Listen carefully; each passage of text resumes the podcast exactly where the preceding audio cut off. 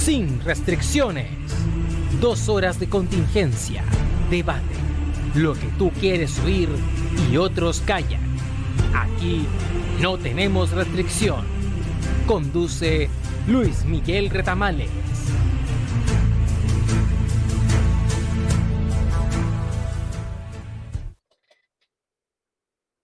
Muy buenas tardes, estimadas auditoras y estimados auditores.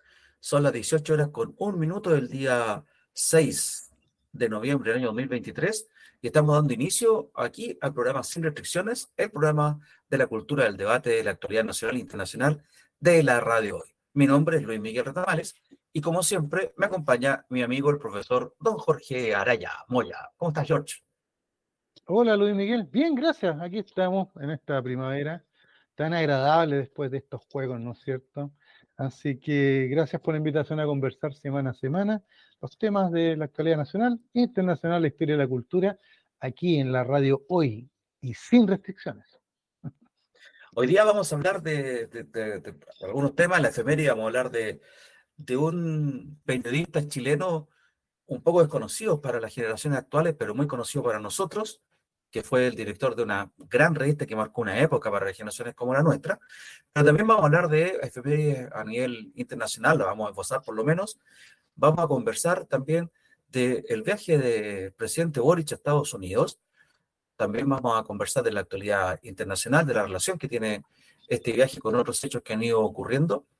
Y vamos a partir hablando, Jorge, como dijiste tú, de esta primavera tan especial. Hablaremos de la primavera de Santiago, haciendo un parangón con las primaveras de Praga y las otras primaveras que hemos conocido, en que qué lindas dos semanas movido. No sé si la, es la misma impresión que tienes tú, pero al menos a mí me queda un sabor muy agradable en la boca después de haber vivido dos semanas que, bueno, en lo personal las esperé por muchos años y que pude participar activamente de ellas como, como me gustó, como me programé, y que no me defraudaron, Jorge. Ah, estuvieron a la altura de mis expectativas. No sé si para ti también es, tan agradable esto. Usted se está refiriendo a los Juegos Panamericanos.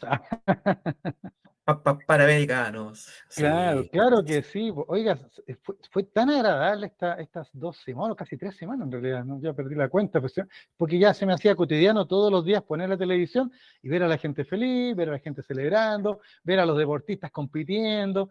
Eh, oye, fue pero maravilloso eh, eh, estos días que en vez de, de, poner la tele y encontrarme con asesinatos, robos, tomas, violencia, molotov, y que poco menos estamos viviendo, no sé, por la franja de Gaza los chilenos, ya en realidad de repente me encontré que, que Chile es súper lindo, los extranjeros estaban fascinados, ya las postales del estadio, la cordillera, el metro, o sea, de repente parecíamos país del primer mundo, ¿ya? y, lo más bonito, todos felices, ¿ya? Todos, todos contentos.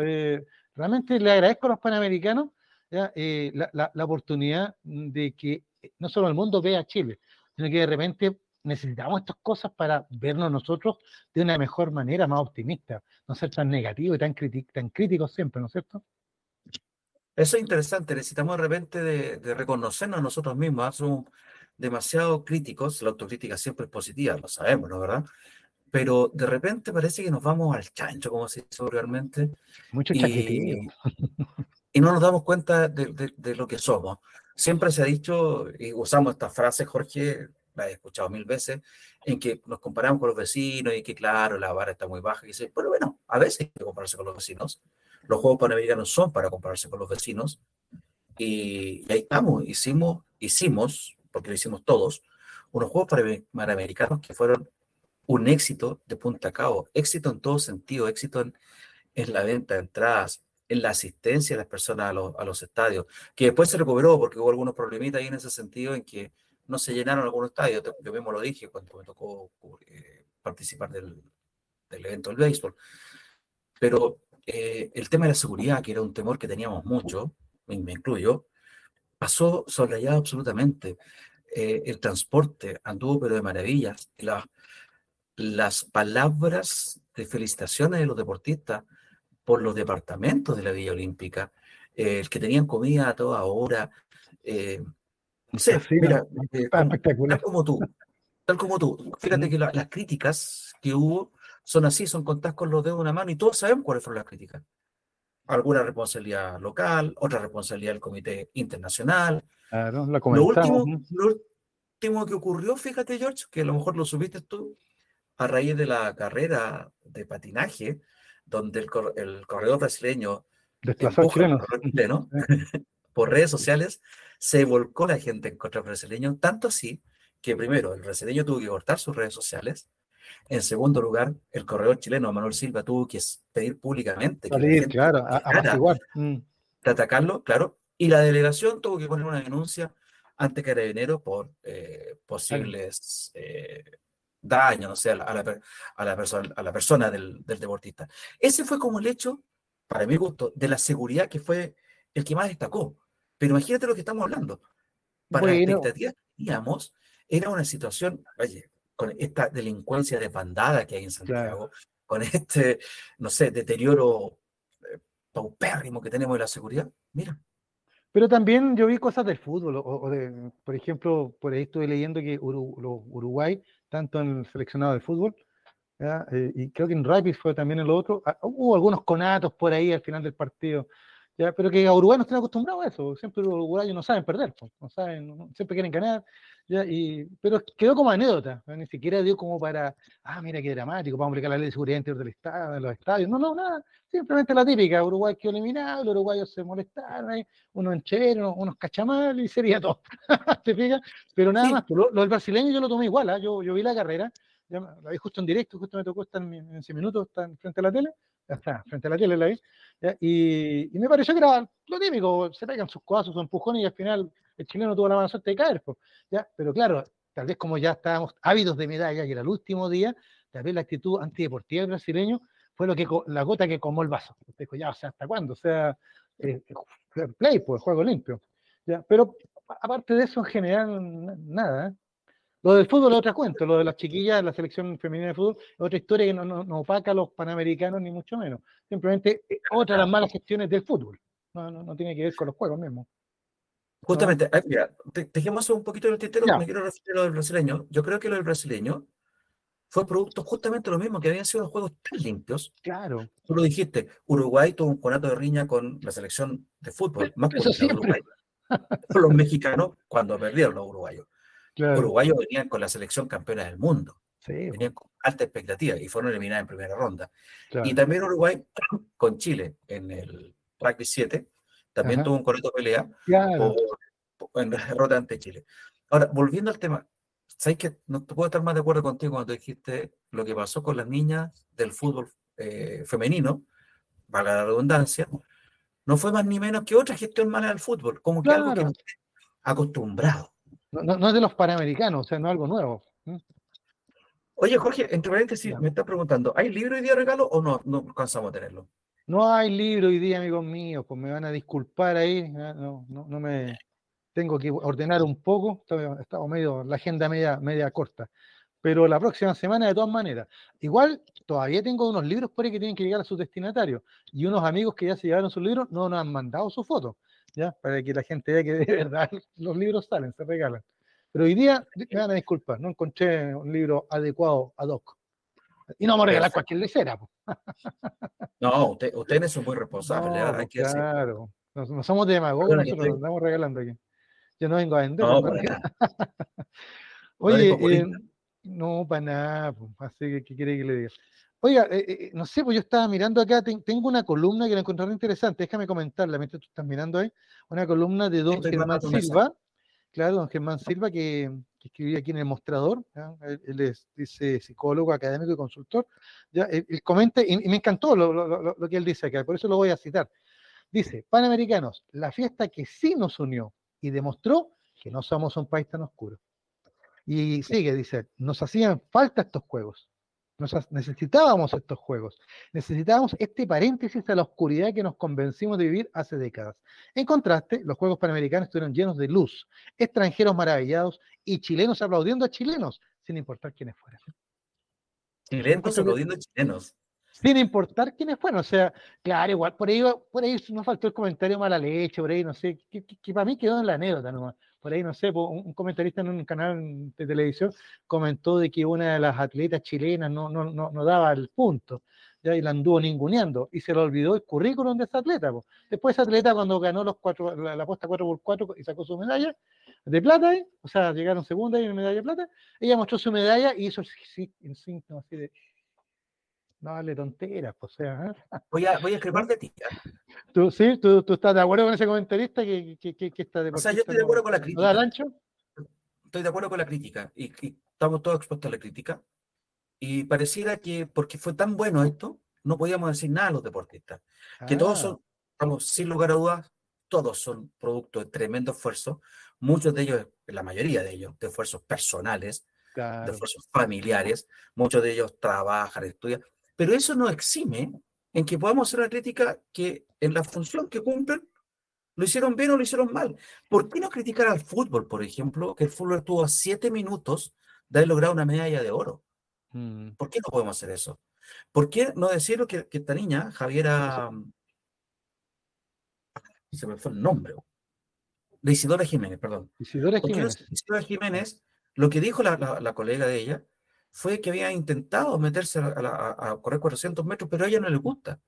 Y efectivamente, si te fijas que en la carrera de las cuatro personas que pasaron relevo, ella fue la que tuvo menos, corrió menos rápido.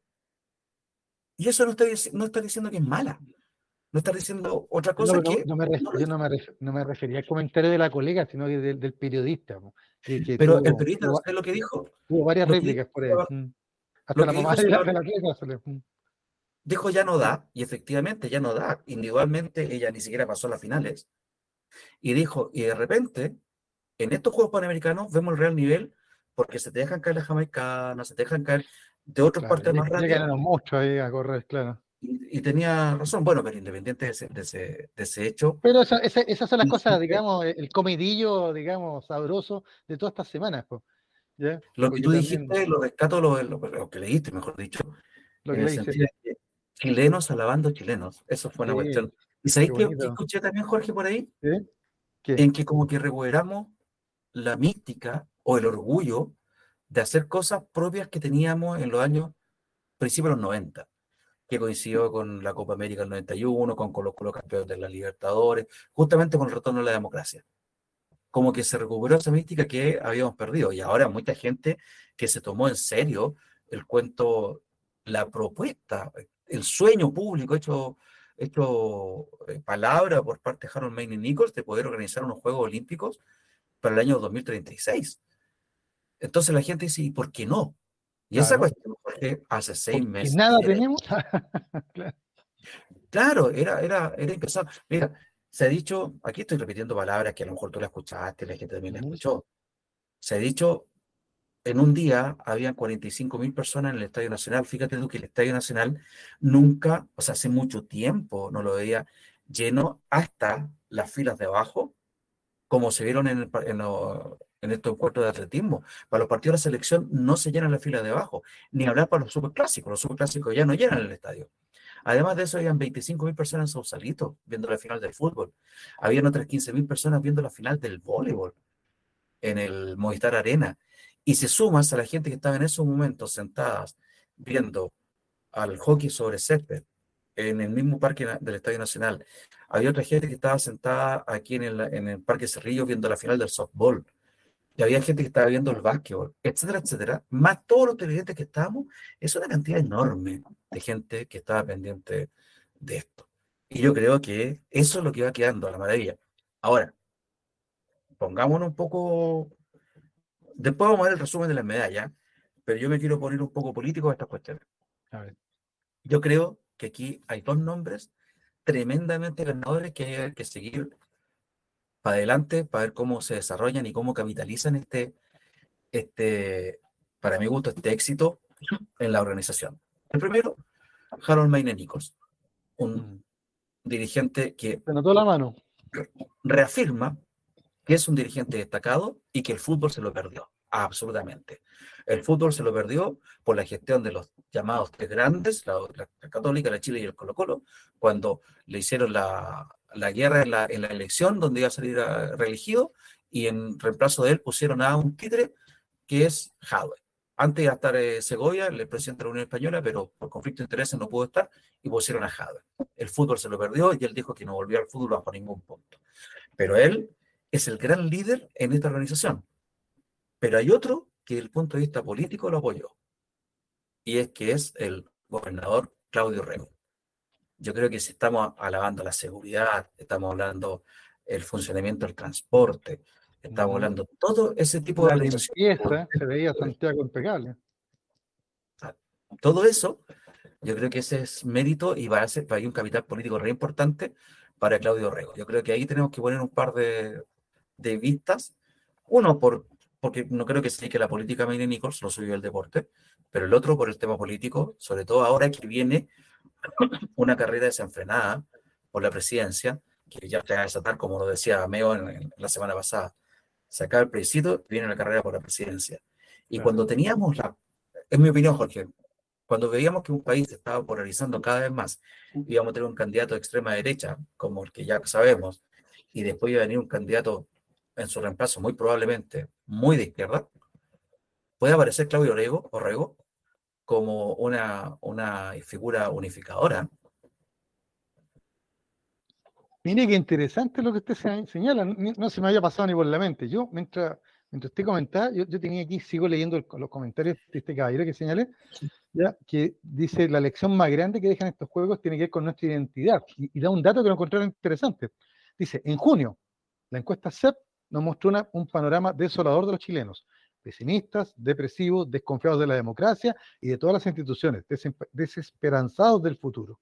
Una automirada negra del país. Eso era en junio. Fíjate que estos juegos fueron ahora en octubre. Eh, realmente es como que llegó la primavera y, se nos pasó todo este panorama pesimista, depresivo, desconfiado. Estaban todos felices, todos haciendo la ola, todos jugando, y el presidente, un hincha más en las tribunas, fíjate que hay mucho meme, mucha broma de eso, de que parece que el 29% fue a todos los actos donde estaba el presidente, por donde llegaba era un hincha más nomás. Eh, es un dato muy interesante. Y se veía una muy buena onda en general, o sea, hasta los medios internacionales y los mismos extranjeros decían qué buena onda los chilenos. Entonces, ¿qué, ¿qué pasó con ese país grillo oscuro? Bueno, parece que la política es grillo oscura, la política, ¿ya? pero el país y los chilenos no somos grises y oscuros como creen, nos quieren hacer creer ya con este bombardeo negativismo diario. Dime. Cuatro meses después de lo que tú estás diciendo, después de la encuesta, cuatro meses después, Chile está, algunos están soñando ya con armar los Juegos Olímpicos. O sea, claro, claro. Y una buena, y una buena tarea, aunque no los ganemos, pero por último podemos soñar con eso. Pero somos un país bipolar. O bipolar, o la encuesta, como dijiste tú, habla solamente de la política, la política es la gris, o, o el otro que dijiste irónicamente, Siempre hemos visto que los presidentes que se exponen a eventos públicos se exponen a un abucheo. Este gallo anduvo lejos de ganarse el abucheo. Entonces, a lo mejor andaban todos los Boris Lovers en el estadio, si no nos explica eso. Y para variar, se ve que aparentemente las encuestas andan, andan raras. Ya no podemos meter en ese cuento, ¿ah? vamos a meter en el cuento en el segundo bloque por el tema de la constitución. Pero pero bien lo dices tú, en cuatro meses como cambia el país, es un país bipolar este. no sé si bipolar o, o ¿sabes lo que yo creo? Lo que siempre dice nuestro amigo Max Quitralpo, este, este imperio de los medios, ¿no es cierto? Cómo los medios eh, nos crean toda una imagen a través de la prensa, de la televisión, de la radio, ¿no es cierto? Hay que nombrar a los personajes ya súper conocidos, el caballero de los tirantes, por ejemplo, el de los lentes en un canal amigo, etc. Todos estos caballeros que, que, que, nos ponen poco menos que estamos viviendo, no sé, en un lugar terrible, ¿ya? El infierno en la tierra, Chile, ¿ya? y claro, entonces, e, ese negativismo con el que estamos bombardeando constantemente en la prensa, la televisión, la radio, claro que afecta. Pero cuando de repente durante dos semanas lo que vemos, esas jóvenes compitiendo, esas familias yendo a los estadios, ya es, eh, eh, no, sé, espectáculo, canto, baile y todo el mundo feliz, parece que el país que nos quieren pintar a través de estos medios hegemónicos, ¿no es cierto? Como dice Masquitral, ya no es así, pues, ¿ya? Eh, y, y, esta semana de, de, los panamericanos, la gente disfrutó, salió, y, oye, tú mismo lo dijiste, mucha gente yendo al estadio, ya, mucha familia y mucha gente joven, ya, también gente mayor. Entonces, por ahí nos faltaron un par de comentarios negativos un par de republicanos, pero que quedaron olvidados, yo ni me acuerdo ni quiénes fueron los que salieron a, comentar algo, a criticar los juegos. Creo que fueron los primeros días y después silencio total. Y durante dos semanas descansamos de todo este negativismo y, de los comentaristas negativos de siempre. Fíjate que yo creo que la, la gracia de los juegos es que nos abrió, es como que nos rompió la burbuja, estábamos en esta burbuja negativa, ya donde la delincuencia y la falta de, oportunidad económica son tan malas, y sin embargo que ahora vimos cómo funcionó todo, oye, hasta más negativo se siente orgulloso de su país, pues si nos veíamos primer mundo, ¿vos qué crees que te diga? claro, pues, claro. Ahora fíjate tú que, como tú bien dijiste, eh, parecía que, que estábamos eh, esperando que en algún momento nos vamos a caer. O sea, yo al menos tenía mucho miedo, ya, vamos bien, vamos bien, esperemos, esperemos. Pero pues fíjate que fue, bueno, aparte de lo, de lo organizativo, también en lo deportivo fue un tremendo éxito, Jorge. Sí, ¿Sabes que en relación, mira, aquí te, te, voy a... ¿Qué tiene estadística, ya? A compartir ¿Ya? lo que... las cuáles fueron las estadísticas del, del, del medallero que indican que Chile sacó un 58%, digamos 60%, más de medallas que la que, eh, que la que se sacó en la, en la ¿Aló? de repente tuvimos un eco, pero ahora está bien ya. Dale. Sí. Estaba hablando de los porcentajes que sacamos más medallas. Sí, yo no sé si ahí se, se alcanza a ver el, Ahí está, claro, ahí está, ya, sí. Eh, ¿El medallero? Ahora se va a ver. Está, ahí se abrió la presentación. Ya, mira, ahí lo estamos. Estados Unidos, Brasil, México, Canadá, Cuba, Colombia, Argentina, Chile. Tenemos el medallero final que tú estás leyendo. Chile mantuvo el octavo lugar, que el mismo eh, octavo lugar que tuvo en la medalla de juego en, los Juegos Panamericanos de Lima el año 2019, pero subió de un total, bajó, quiero decir, en, oro, de 12 de 13 que tuvo en Lima, bajó a 12, una menos. Bueno, ¿y la, ¿y la de FIU? ¿La de FIU no cuenta? No, no cuenta. En el total de medallas tuvo 79 en comparación con las 50 que tuvo en Lima. Es decir, 29 medallas más, un 60% más de rendimiento. ¿Por qué es importante esto, Jorge? Porque todos estos muchachos que están en medallas, ya sea de oro, de plata o de bronce, Producto de eso reciben un premio en dinero y reciben financiamiento para seguir con su carrera deportiva. Eso es muy valedero para toda esta historia de sacrificio que hemos escuchado. Y algunos muchachos dicen que no sacrificio, que hacen lo que les gusta. Digamos historia de esfuerzo entonces. porque ellos no están sacrificando nada, están haciendo un esfuerzo y están haciendo algo que les gusta. Yo creo que eso es lo primero rescatable. Lo segundo, 12 medallas de oro más 31 de plata son eh, 30 43. Chile estuvo presente en 43 finales, Jorge. 43 finales, algunas de ellas que se fueron en forma eh, lamentable, como la medalla, la medalla, la, medalla, de oro del fútbol, mm. una medalla de oro en karate, que el muchacho la perdió cuando quedaba literalmente un segundo, Jorge. Un segundo. Y ese muchacho, después en declaración, estaba tan frustrado que decía, yo no entreno para salir segundo. Exacto. El tipo era vicecampeón de Panamericano. Y estaba pensando Pero en eso. por la de oro, claro. Es que mi, mi, papá siempre me decía lo mismo. Es muy distinto sacar medalla de plata que sacar medalla de bronce. Porque la de plata es la que te dan porque no ganaste el oro. Pero la de bronce te la ganas. Esa es que pelear. Claro. Y por eso hablan que la de bronce es la final chica. Claro. Porque hay pero, que pero también la, la, a pelear cuando ya estáis totalmente frustrado. ¿Qué es lo que le pasó? Recuerda tú a Fernando González en Atenas. Uh, Cuando Fernando González pierde esa semifinal, no tenía ganas de pelear la medalla de bronce. Y justo ve una equitadora que están siendo premiadas, no sé de qué país eran, y él ahí se reanima, se reengancha y dice, oye, estas mujeres están llorando por una medalla de bronce. Claro. Recién ahí le tomó el peso a lo que estaba por conseguir. Es ganar la medalla. Eso es lo que pasa. Estar en el podio, aunque sea bronce, es estar en el podio. Esa es la cuestión. Claro, pero aquí hay otras cosas que destacar. Mira, aquí está la medalla de Lima, pero aquí está la medalla histórica, actualizada hasta el día de ayer. Ahí te fuiste a la página de Wikipedia. Sí, ahí, está, ahí, está, la tabla, ya, sí, perfecto, ya, y la histórica, ya. Acá está. Ahí está. Fíjate tú que los primeros cinco lugares, Estados Unidos, Cuba, en segundo lugar, Canadá, Brasil, Argentina, México, Colombia, Venezuela y Chile. Chile en noveno. Esta vez salimos octavo. la vez anterior también salimos octavos. Claro. Pero esto, tú sabes que las medallas están eh, ordenadas por el oro. Claro, Chile está de medallas muy lejos de las 110 de Venezuela. O sea, que, que alcancemos a Venezuela tienen que pasar mucho rato porque Venezuela hace rato que viene inferior a nosotros, Sí, pero todavía faltan varios años. Pero mira Cuba. Cuba está en No. segundo lugar. Cuba es un monstruo. Fíjate, Ah. fíjate, ay, Argentina quinto. Fíjate Sí, pues Argentina ahí quinto, claro. Es que Argentina gana, ga- ga- gana harto en juegos de equipos generalmente, ¿eh? ¿Te has fijado? Fíjate lo que pasó es en este, en este año. Mira Cuba dónde está. Quinto, con 30 medallas de oro. Muy lejos de Estados Unidos. Y muy lejos incluso de Canadá, que está en cuarto lugar. Y Claro. Argentina, bien lo dijiste tú. Los juegos de 17 equipo salvan. Claro, estuvo en 42. Nosotros tuvimos 43, ojo, y ellos estuvieron en 42 finales. Chile tuvo más finales que Argentina.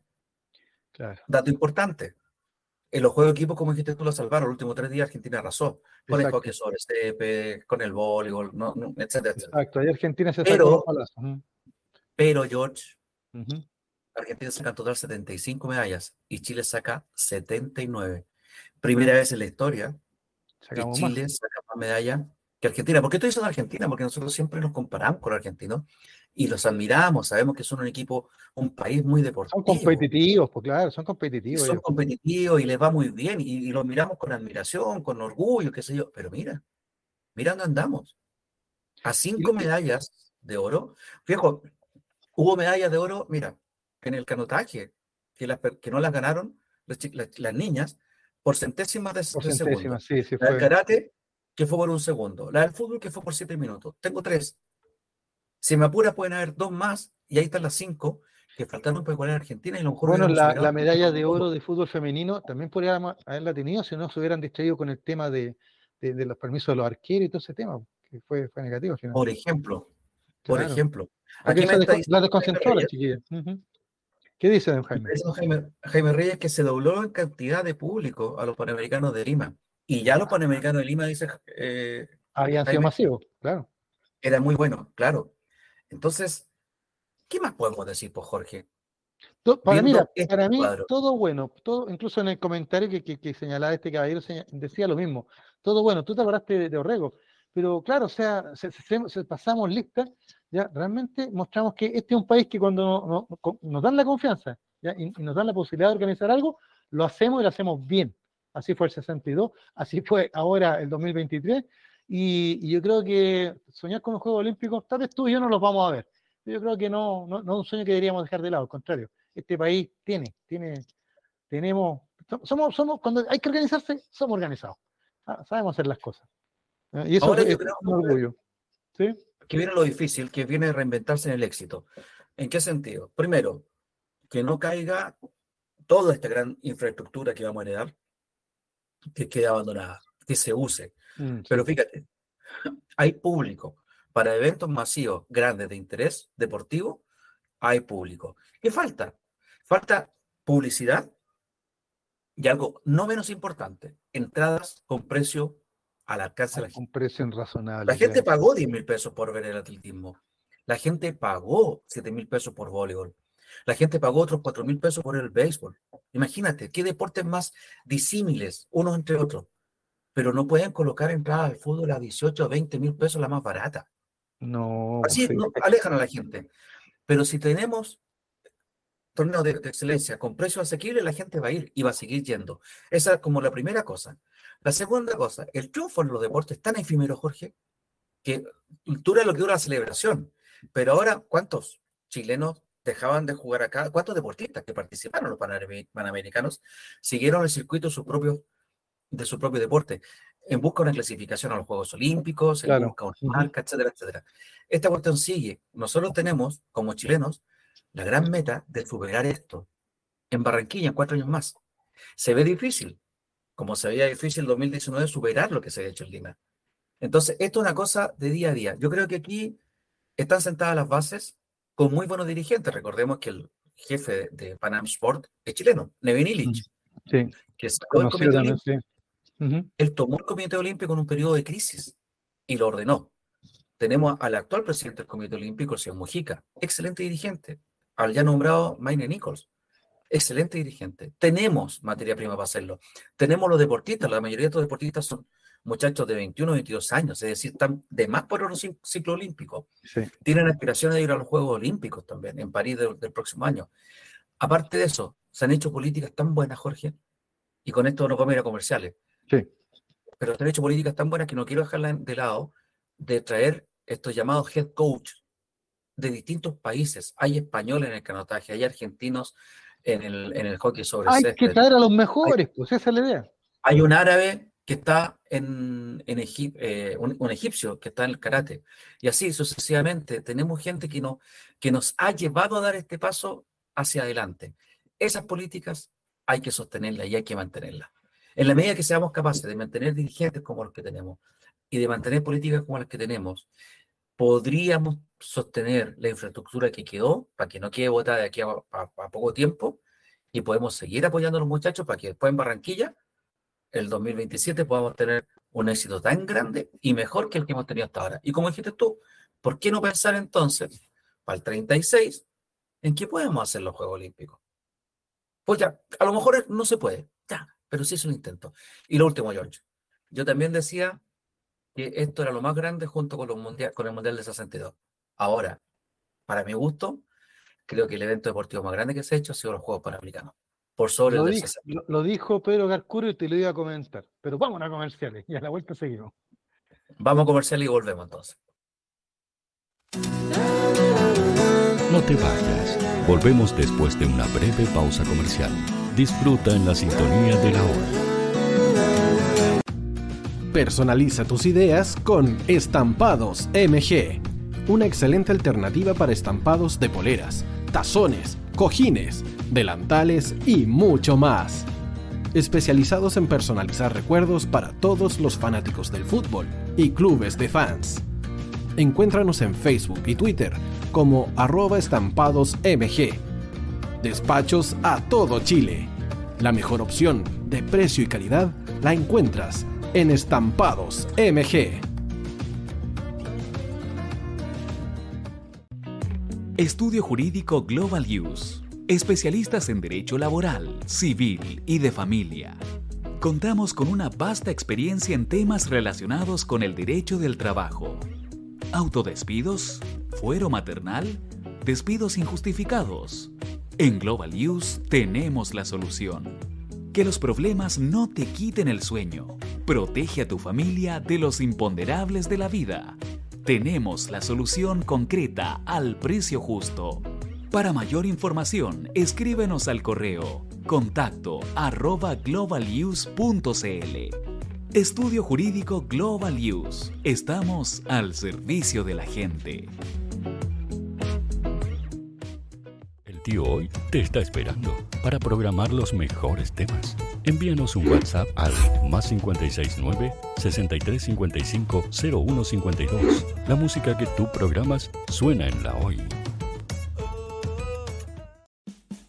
Vota en las diferentes categorías de nuestro ranking. Tú eliges los temazos de la semana en la hoy.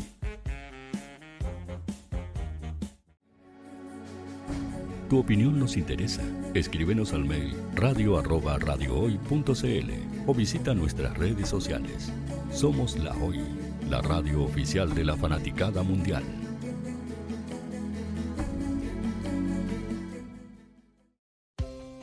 Tú que nos escuchas todos los días. ¿Sabes por qué somos la radio oficial de la fanaticada mundial?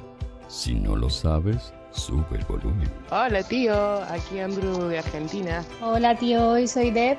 Saludos desde España. Radio Hoy es mi radio. Hola, mi nombre es Eric y los estoy escuchando desde La Habana, Cuba. Hola tío, hoy es un placer estar escuchando a Najo. Os mando un saludo desde Brasil, o como decimos por aquí, un abrazo muy fuerte. Hola tío, soy Ángela y soy de Puerto Rico. Hola tío, aquí una peruana desde Italia, en sintonía de la radio de la fanaticada mundial con Radio Hoy y el tío Hoy, por supuesto. Hola tío, Hoy, soy Alexa de México, tengo 8 años. Hola tío, ¿cómo estás? Te saluda Mónica Osuna desde Paraguay. Hello tío Hoy, we're streaming from the United States and we thank you for doing this special stream. La radio Hoy, soy Laxane y los escucho desde Nicaragua. Hola tío, soy Majo de Bolivia. Hola Radio Hoy Chile, muchos saludos desde Honduras. Hola tío, Te saluda Eric desde Ecuador. Hola, soy Mabel de Buenos Aires. Radio Hoy te escucha. Hola, buenas tardes. Saludos desde Venezuela. Hola Radio Hoy, les saluda y Mancía desde Guatemala. Hola amigos de Radio Hoy. Tío Hoy, tío Hoy, tío Hoy. Para Chile, América y el mundo, Radio Hoy. La radio oficial de la fanaticada mundial. Hola, estoy buscando, sí, a ti te estoy buscando. Quiero que tú seas parte de Radio Hoy, la radio oficial de la fanaticada mundial. ¿Y cómo hacerlo? Fácil, muy sencillo. Envíame un correo a radio con tu idea o con tu proyecto de programa y conversemos, hablemos. Porque aquí en Radio Hoy, la radio digital más importante de Chile, queremos que tú seas parte de esta inmensa familia de la fanaticada mundial. Recuerda, envíanos un correo y conversemos. Somos Radio Hoy, la radio oficial de la fanaticada mundial.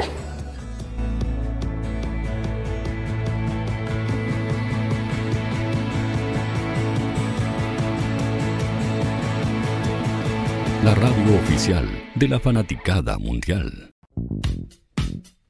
¿Quieres que tu marca llegue a miles de personas? ¿Buscas hacer crecer tu negocio? Envíanos un mail a radio@radiohoy.cl y sé parte de nuestra parrilla programática. Únete al equipo de auspiciadores de la Hoy. Radio Hoy es una empresa Hoy Comunicaciones. Visítanos en www.hoycomunicaciones.cl.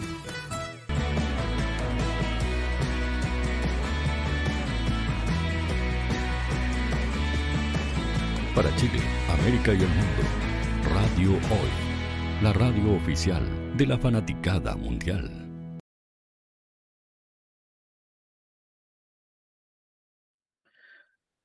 Ya estamos de vuelta cuando son las 18 horas con 37 minutos conversando con Jorge sobre lo bonito, lo feo, más que todo muy bonito, lo casi nada de feo de los Juegos Panamericanos.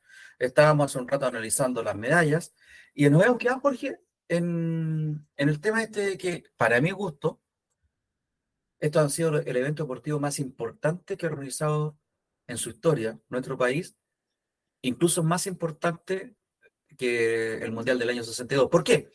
Porque en esa época no tenía la efervescencia, el fútbol que tiene ahora, actualmente, no estaban los medios de comunicación tan conectados como estamos actualmente, y mucho menos existían las redes sociales como existen ahora, ¿cierto? Claro, o sea, todos valoramos la, el Mundial del 62 porque se hizo a pulso, con gran esfuerzo.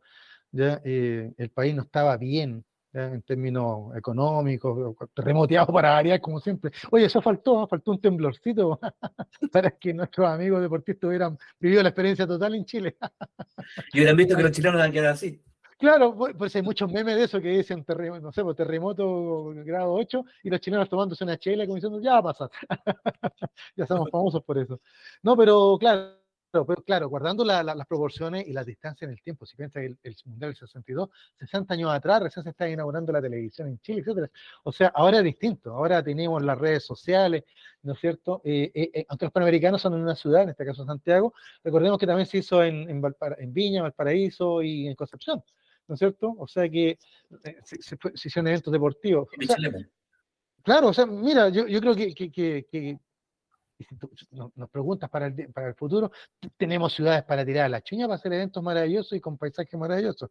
No sé, yo creo que eh, raya para la suma, positivo. Quedamos con buen, buen ánimo. ¿ya? Eh, desgraciadamente hay noticias que, están ahí, ¿no es cierto?, que, que nos siguen, que, nos traen de, nuevo a, la realidad chilena, el tema de el tema de la constituyente, eh, pero bueno, pero, pero, pero igual los panamericanos dejan este gustito dulce, de que hay que levantar la, cabeza chileno, mirar al cielo, dígame. Tú estabas diciendo que Carcuro había hecho lo mismo. Sí, que, yo lo, leí, leí por ahí que Carcuro decía que, este era el evento deportivo más importante de Chile, eh, eh, guardando la distancia con el Mundial del 72, pero que por, la cantidad de disciplinas también, pues estamos hablando de que esto no es solo fútbol, aquí hubo de todo. Incluso creo que ganamos una medalla en breakdance, una cosa así, o a baile, no sé qué. Claro, fue una, de las nuevas disciplinas que se, se agregó al calendario. Claro. Eh, Entonces, maravilloso, maravilloso. ¿Qué Chile ha organizado después mundiales? Organizó por ahí un mundial juvenil de atletismo, Ah, en el año 50 organizó el Mundial de Básquetbol, que para esa fecha, mira, imagínate, para esa fecha estaba pensado el que ahora es el Movistar Arena. Mira. Desde esa fecha se estaba construyendo. Eh, ¿Usted está en el Mundial Juvenil, pues? El 87, el Mundial Juvenil de Fútbol, donde yo fui voluntario. También aquí me recuerda Pablo Bueno. el Prosinequi, me Me recuerda Pablo Bueno el Mundial de Hockey en patín, que se hizo en el año 80, allá en el, en el Parque Gies y en La Tortuga, Talcahuano. Exacto, sí. Eh, eventos, la Copa Davis, eventos se han hecho. Sí, sin lugar a dudas se han hecho. Pero tú lo dijiste, por la cantidad, la, magnitud. de disciplinas que había, la cantidad de gente, la infraestructura que hubo que levantar. O sea, se hizo prácticamente de nuevo el Estadio Nacional. no, no, hablando del Coliseo, el Estadio Nacional, las piscinas, los trampolines de salto, el central, el, velódromo. Cerrado para los deportes de contacto, el velódromo y las canchas paralelas que están del tenis, en la cancha de béisbol que está allá en Cerrillos, etcétera etcétera. Todo lo que es eso nuevo.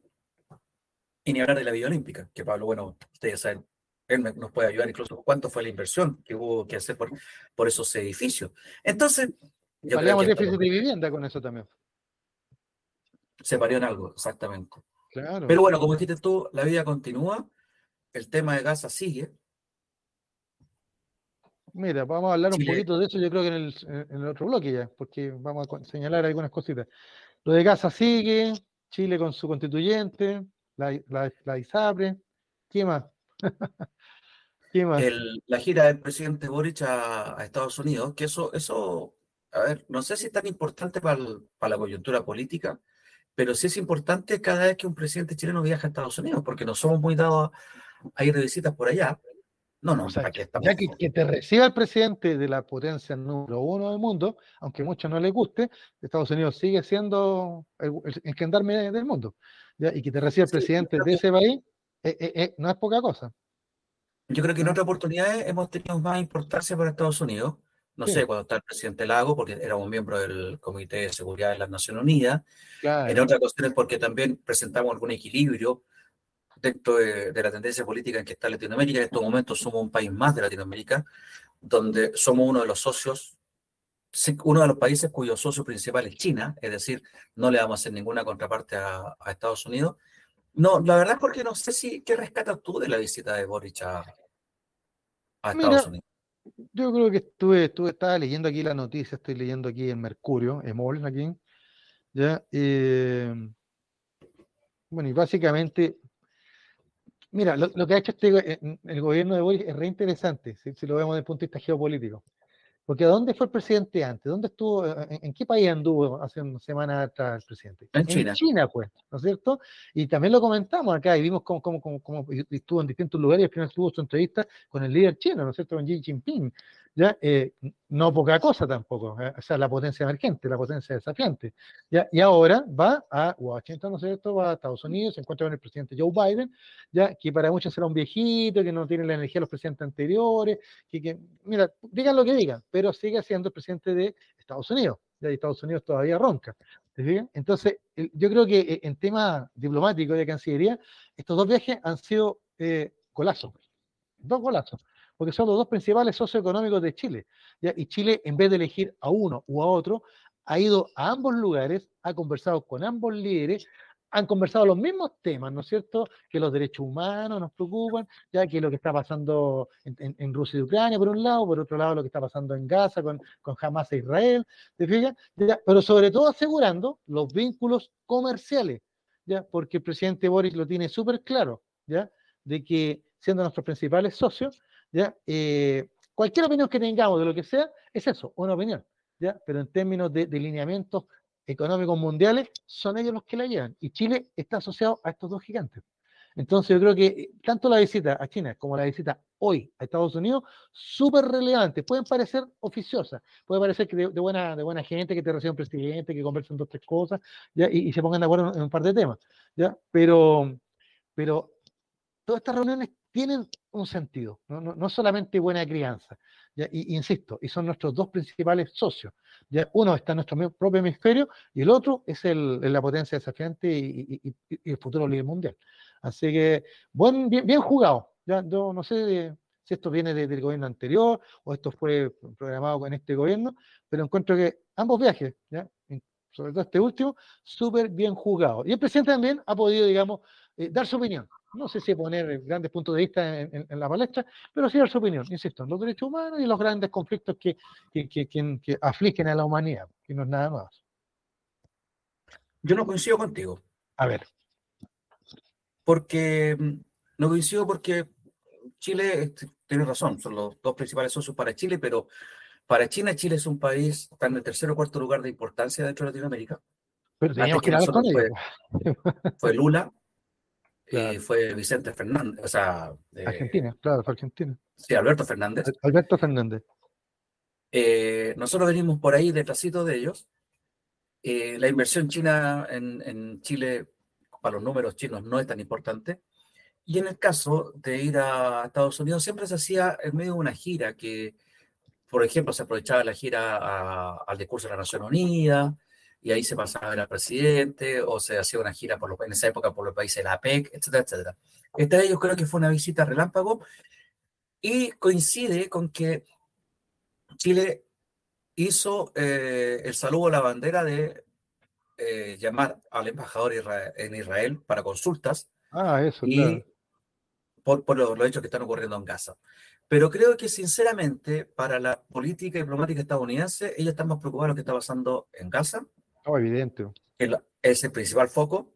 Después está lo que está pasando en la guerra Rusia-Ucrania. Y de ahí viene el chileno que yo creo que le fue a quitar unos minutos de tiempo a Biden, que no sé si estará muy claro en el, en el espacio-tiempo de dónde está, dónde está parado. Así que no sé, yo todavía no, no, he leído, la verdad, sinceramente, no he leído muy bien cuáles son los grandes acuerdos o a quién fue exactamente el presidente Boric a Estados Unidos. Me da más la impresión que es una visita 100% diplomática y que fue, visitó y se devolvió. Y estaba ya después la clausura de los... Mire, mire, aquí le tengo los, temas, por pues, los temas que se que trataron con el presidente Biden, ¿ya? Dice, temas fundamentales como transición energética, ahí está el tema. Creo que por ahí incluso eh, Boris, no sé si fue en Estados Unidos o acá en Chile, anunció que ya salió el primer barco desde Punta Arena con el hidrógeno verde. O sea que ya, ya empezamos con, con ese tema. ¿Ya? Eh, el otro día lo, por vi no, no, sé, en unos tantos anuncios. ¿ya? Em, comercio, que yo creo que es el tema, ¿no es cierto? Evidentemente. Inteligencia artificial. ¿Ya? No porque nos falte inteligencia a los chilenos, no, sino que fuera de broma, me refiero al, al, tema eh, digamos, de las nuevas tecnologías, pues, y Chile está a la vanguardia, ¿para qué andamos con cosas? ¿Ya? Y otros temas, dice. ¿Ya? Y ahí aparece entonces el tema de humanitarios como tanto la guerra de, en Ucrania con Rusia, ¿no es cierto? Y, la situación de la franja de Gaza, ya básicamente por lineamientos de la política exterior chilena, o sea, de, que Chile siempre, y esto hay que decirlo, Chile es un país chico, ¿ya? Aquí no, nosotros vamos a ir a golpear la mesa a nadie, y por eso que los países como Chile tienen que ser los que más aboguen por el respeto del derecho internacional, porque la única manera de salvaguardar, digamos, y que nos respeten, ¿ya? porque si no, esto es la ley de la selva y el más grande se come el chico. Entonces, Chile siempre es que se alinea en las políticas de que tenemos que respetar el derecho internacional, tenemos que respetar los derechos humanos, ya y es parte de, su doctrina internacional. Así que tú dices, le fuimos a quitar tiempo a, John Biden. Yo creo que como está el caballero, esos dos o tres minutos no se dan en cuenta y, tiene que haber encontrado bien, dije al joven. Como siempre, hay gente que encuentra todo malo, ¿no es cierto? Y dentro de los que encontraron todo malo, la oposición señala que eh, estas giras de Boris han sido nefastas, porque impera la emoción y no la visión de un presidente que debe velar por la estabilidad de un Estado. O sea que, el presidente Boris haya llamado, por ejemplo, a consulta al embajador de Chile ante el Estado de Israel es simplemente eh, una niñería, un exabrupto, ¿ya? Algo, algo nomás, digamos, de, la emocionalidad del presidente y no de la gran política. Bueno, yo me voy a quedar con, mira, mira quién, comenta aquí. Iván Moreira, todos lo conocemos, ¿para qué? El, del raspado la olla, ¿para qué lo, vamos a presentar? Mira lo que dice. Dice que mm, destaca que Boris le había presentado al mandatario eh, Biden ya esfuerzos para una tregua y una paz duradera y un corredor humanitario ya eh, en lo que está sucediendo eh, en Gaza. Yo entiendo, dice, la amistad con Estados Unidos, de Estados Unidos e Israel, pero es importante que un país chico como Chile le haya dicho personalmente, ya su punto de vista, se lo, haya eh, hecho eh, presente. Así que todas estas visiones internacionales yo las valoro y son convenientes para nuestro país, dice el senador Iván Moreira. ¿Qué te parece? Eh? Entonces algo, algo mal está haciendo Boric. algo mal está haciendo Boric. no, mira, yo creo que no es Boric, Yo creo que aquí Van Claren y compañía hacen su pega. O sea, esa es la cancillería que uno espera. Que, que, organicen estas cosas, que se hagan las reuniones, que se conversen con que tiene que conversar, ¿ya? y que de alguna manera Chile esté presente, aunque sea eso, una opinión, pero que estemos presentes. Eh, no somos los líderes que, que, fuimos en algún minuto, ¿ya? Pero, pero por lo menos mantenemos cierta, cierto lineamiento. Y yo le valoro eso al presidente Boris. Muchos le critican, lo que le criticaban aquí en la oposición, eso de que sea tan, ah, tan emocional, pero para mí no es emocional, es cosa de las noticias, o sea, lo que está sucediendo en, Gaza es, impresentable. Y uno puede comprenderlo, yo te puedo dar esta explicación militar de por qué esto tiene que ser así, pero no porque sea, que yo lo entienda, tengo que aceptarlo y tengo que, esto tiene que ser así. Hoy día estoy viendo las noticias, ¿cuántas víctimas ya van en Miguel? ¿10.000? Bueno, a eso queríamos, a eso queríamos llegar también, pues, al tema de este, la, concordancia entre, entre Boric y, y Moreira, por simplificarlo de esa forma, viene también del tema eh, en Gaza, cuando Boris decide eh, criticar el ataque israelita a Gaza, cuando sale Kast a hablar que el líder del, del grupo terrorista Hamas estaba brindando porque Chile había hecho esa crítica, aparece Moreira con una crítica destemplada propia de otro, de otro tipo. ¿ah? Parecía socialista. Hablando de, de nazi a, y, apoyando férreamente la posición del gobierno, tal como lo que leíste tú.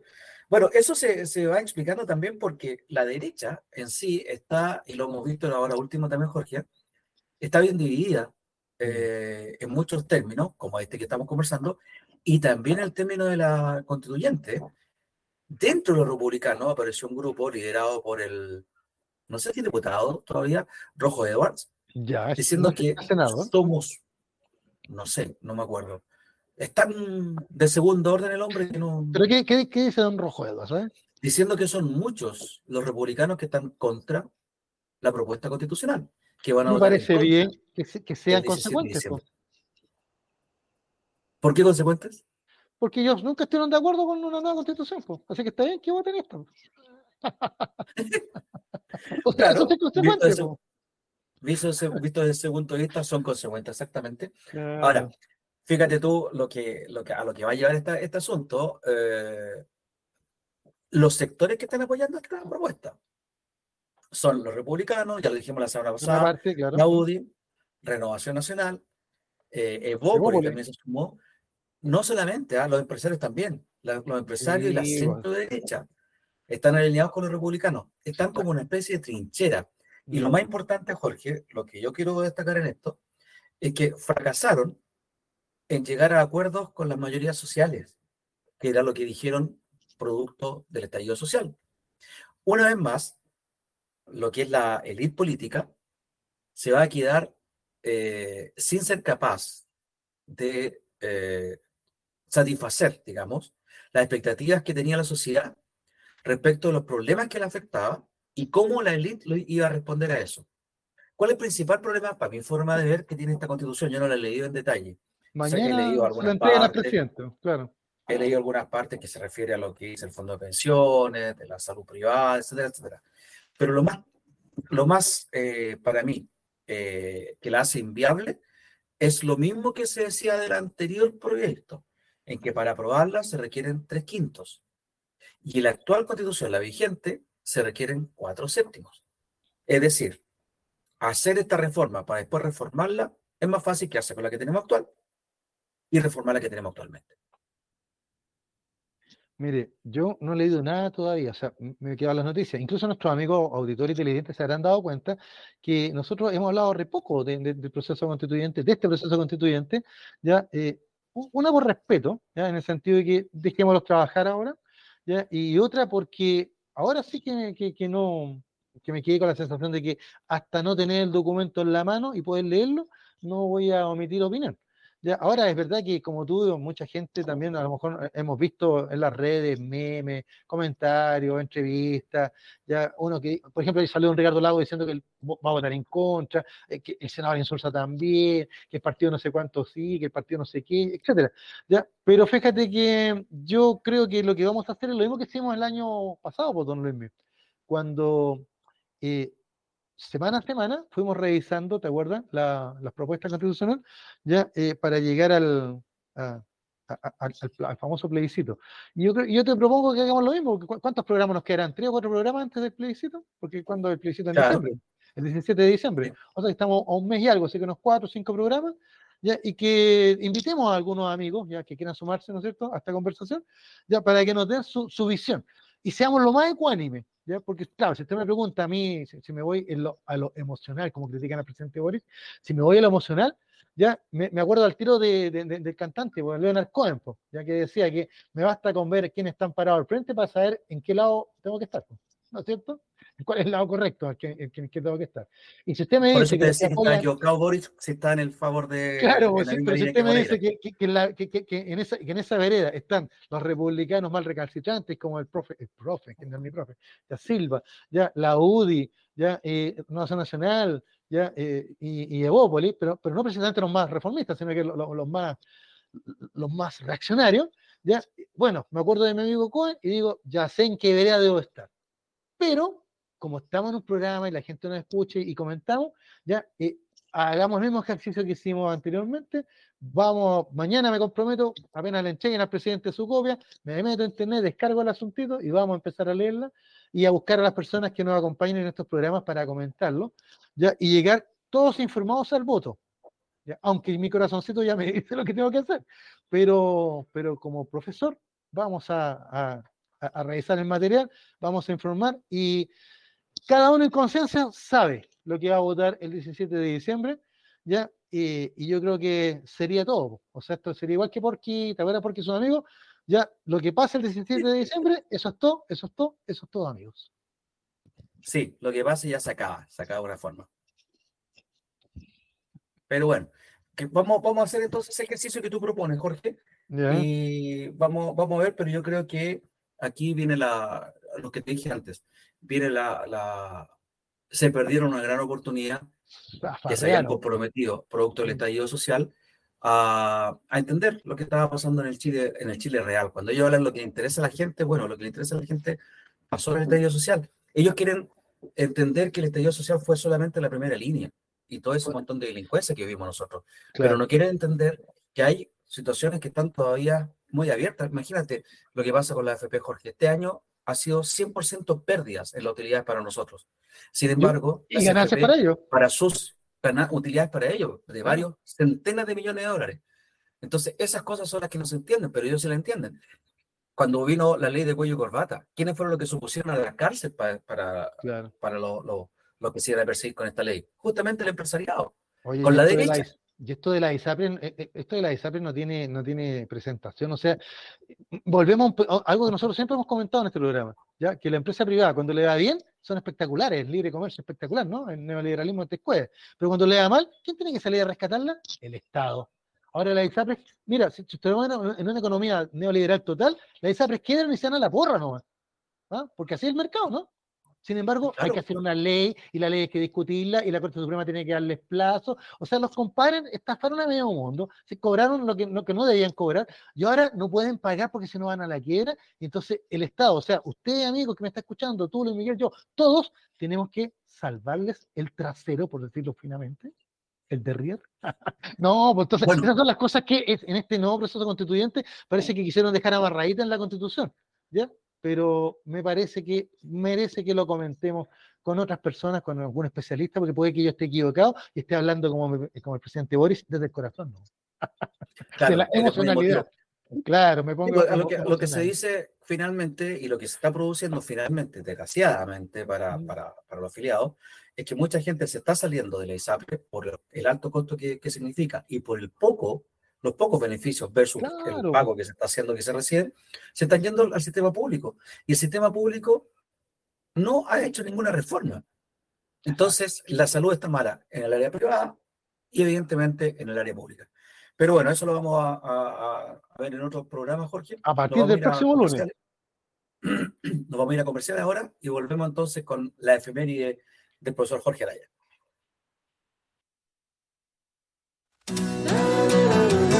No te vayas. Volvemos después de una breve pausa comercial. Disfruta en la sintonía de la hora. Personaliza tus ideas con Estampados MG, una excelente alternativa para estampados de poleras, tazones, cojines, delantales y mucho más. Especializados en personalizar recuerdos para todos los fanáticos del fútbol y clubes de fans. Encuéntranos en Facebook y Twitter como arroba estampadosmg. Despachos a todo Chile. La mejor opción de precio y calidad la encuentras en Estampados MG. Estudio Jurídico Global Use. Especialistas en Derecho Laboral, Civil y de Familia. Contamos con una vasta experiencia en temas relacionados con el derecho del trabajo. Autodespidos, fuero maternal, despidos injustificados. En Global Use tenemos la solución. Que los problemas no te quiten el sueño. Protege a tu familia de los imponderables de la vida. Tenemos la solución concreta al precio justo. Para mayor información, escríbenos al correo contacto arroba globaluse.cl. Estudio Jurídico Global Use. Estamos al servicio de la gente. El tío hoy te está esperando para programar los mejores temas. Envíanos un WhatsApp al más 569 6355 0152. La música que tú programas suena en la hoy. Vota en las diferentes categorías de nuestro ranking. Tú eliges los temazos de la semana en la hoy.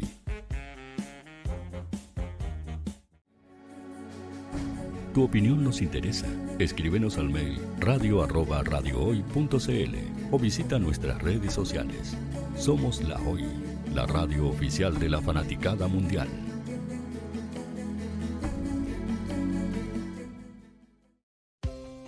Tú, que nos escuchas todos los días, ¿sabes por qué somos la radio oficial de la fanaticada mundial? Si no lo sabes, sube el volumen. Hola tío, aquí Andrew de Argentina. Hola tío, hoy soy Deb. Saludos desde España. Radio Hoy es mi radio. Hola, mi nombre es Eric y los estoy escuchando desde La Habana, Cuba. Hola tío, hoy es un placer estar escuchando a Najo. Os mando un saludo desde Brasil, o como decimos por aquí, un abrazo muy fuerte. Chao. Hola tío, soy Ángela y soy de Puerto Rico. Hola tío, aquí una peruana desde Italia, en sintonía de la radio de la fanaticada mundial con Radio Hoy y el tío Hoy, por supuesto. Hola tío, hoy soy Alexa de México, tengo 8 años. Hola tío, ¿cómo estás? Te saluda Mónica Osuna desde Paraguay. Hello tío Hoy. We're streaming from the United States and we thank you for doing this special stream. La radio hoy soy Laxane y los escucho desde Nicaragua. Hola tío, soy Majo de Bolivia. Hola Radio Hoy Chile, muchos saludos desde Honduras. Hola tío, te saluda Eric desde Ecuador. Hola, soy Mabel de Buenos Aires. Radio Hoy te escucha. Hola, buenas tardes. Saludos desde Venezuela. Hola Radio Hoy, les saluda Germayori Mancía desde Guatemala. Hola amigos de Radio Hoy. Tío Hoy, tío Hoy, tío Hoy. Para Chile, América y el mundo, Radio Hoy, la radio oficial de la fanaticada mundial. Hola, estoy buscando, sí, a ti te estoy buscando. Quiero que tú seas parte de Radio Hoy, la radio oficial de la fanaticada mundial. ¿Y cómo hacerlo? Fácil, muy sencillo. Envíame un correo a radio arroba radiohoy.cl con tu idea o con tu proyecto de programa y conversemos, hablemos. Porque aquí en Radio Hoy, la radio digital más importante de Chile, queremos que tú seas parte de esta inmensa familia de la fanaticada mundial. Recuerda, envíanos un correo y conversemos. Somos Radio Hoy, la radio oficial de la fanaticada mundial.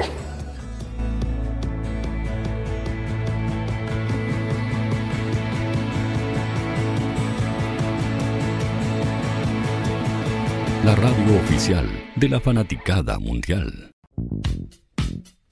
¿Quieres que tu marca llegue a miles de personas? ¿Buscas hacer crecer tu negocio?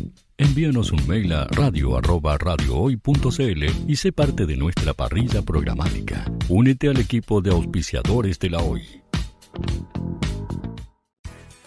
Radio Hoy es una empresa Hoy Comunicaciones. Visítanos en www.hoycomunicaciones.cl.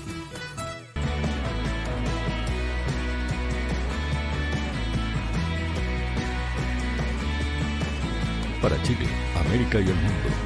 Radio Hoy, la radio oficial de la fanaticada mundial.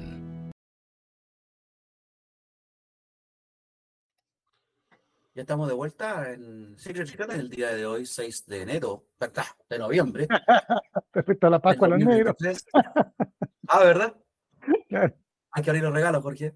Claro. 19 horas con 5 minutos son los que tenemos por acá. Jorge, aquí ya hay algunos saludos. Eh, Miguel te manda saludos.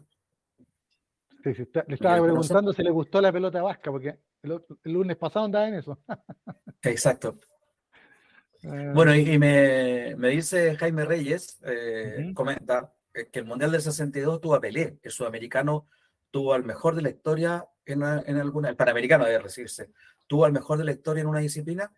Eh, puede que no, pero el Mundial del 62 tampoco tuvo a Pelé, le dije yo a, a Jaime, porque se lesionó el primer partido y fue reemplazado. Eh, no me acuerdo cómo se llama el jugador que lo reemplazó y Pelé finalmente no jugó, salvo ese primer partido, no jugó el resto del, torneo. Y después dice, eh, incomprensible la cantidad de plata que se gastó a propósito de lo que tú dices, de un proceso que nació muerto. Recordemos que la semana pasada, mm. Meo nos decía que eran 65 mil millones de pesos que se habían gastado en este, en este proceso constituyente. Un proceso que nació muerto, dice Jaime Reyes. Y más encima el PC ahora habla de asamblea constituyente, no cachando nada.